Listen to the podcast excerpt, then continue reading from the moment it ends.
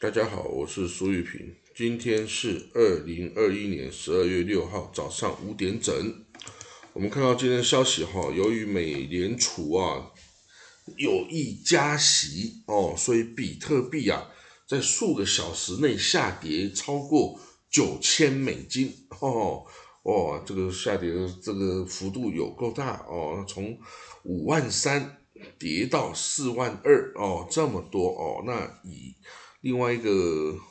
这个电子货币啊以太币哦，也从四千六百美金跌到三千八百美金哦啊，其他的一些这个哦电子币哦也都下跌大概二十 percent 左右哈，那这个这些事情就只是因为美联储决定要哦这个升息所造成的哦。那这个，所以我们可以看得到哦，这个比特币啊等等电子的货币哦，实在是哦不是很稳定哦，这个常常这样子暴起暴落啊，这个是一种很高风险哦高风险的资产然后，那当然这种资产也可能让你一气暴富，也可能让你一气破产哦。那这个能够这个去玩的人就去玩哦啊，不能玩你就最好不要玩哦，因为这个真的是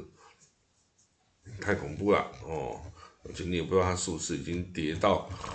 应有的价值了哦，也许这个还是还根本还是很高的状态啊哦，好，我们看到下一则消息哈，这个。犹太教哦，以色列啊的宗教的领袖们啊，不管是呃，其实不是以色列，是波兰哦，波兰的天主教啊、新教啊、犹太教啊、穆斯林啊等等的宗教领袖哦，都呼吁波兰的总统啊杜达要采取更多的措施啊，来减轻目前。还在这个白俄罗斯和乌克兰、白俄罗斯和波兰边境的这些哦，企图越界的移民哈，那他们这个减轻他们的痛苦。那当然要怎么样去减轻哦？这个哎，真的很困难。难道就是让他们进来波兰这样子吗？那就是波兰要挡住他们。就是因为不想要收容这么多呀，啊，你如果要让他进来的话，你这些宗教的领袖是可以负责去养活这些人，是吗？当然也不会是啊，哦，所以之前白俄罗斯的这个独裁者哦，艾山德卢卡建国哦，他这样子，他领导白俄罗斯就是国家人蛇集团，然后那让这些。伊拉克人啊，可以经过他白俄罗斯的领土，然后向欧洲进发，结果被波兰挡住了哦。那这样子，这种恶劣的冬季情况哦，可能会让这些人饿死啊，或是冻死在这个哦这这个边界的冲突中哦。那所以这个很危险，然后这个是一个人道的灾难。那这个宗教领袖们就看不下去了，不过到底要怎么解决，他们也没有办法能够提出什么方案啊，不然难道他们就自己把人带回家去收养吗？哦，也养不起啊，哦，所以呢，这是一个两难的问题，哦，需要这个波兰哦要去思考了，好。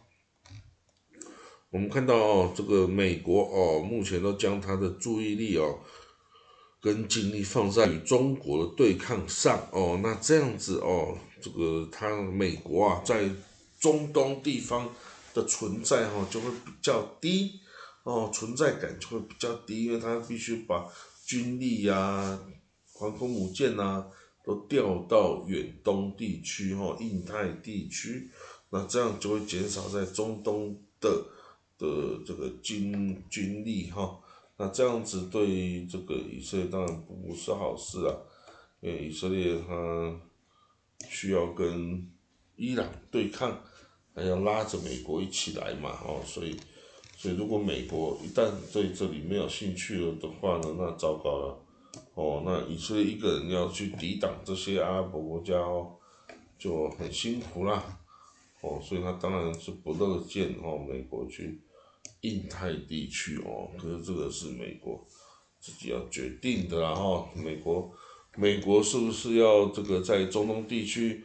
继续涉入哈，或者是他这个。把精力集中在印太地区哦，那这个这个攸关美国的外交政策哦，一定是要好好的思量的哦。那这个当然很多人会帮助他思量的哦。这个美国哦，毕竟已经不像以前哦那么强大了哦。那做各种事情啊，要考量哦自己的能力啊有没有足够哦，在这个区域。中的能力啊有没有足够哈？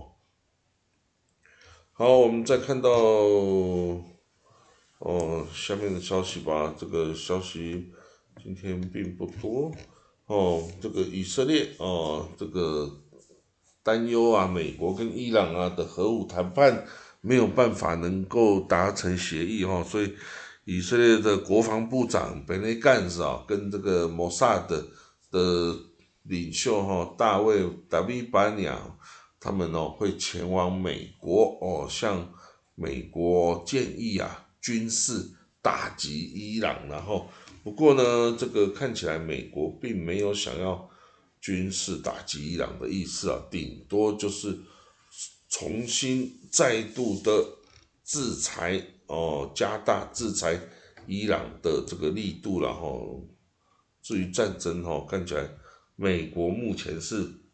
不想要动武的状态啦，哦，所以，哎，伊朗哦，是不是要抓住美国这个心态啊？然后这个想办法，这个可以获取利益哈？这个也是他很聪明的啦，不要想说伊朗人就很笨哦，没有这回事。那土耳其哦，他现在跟。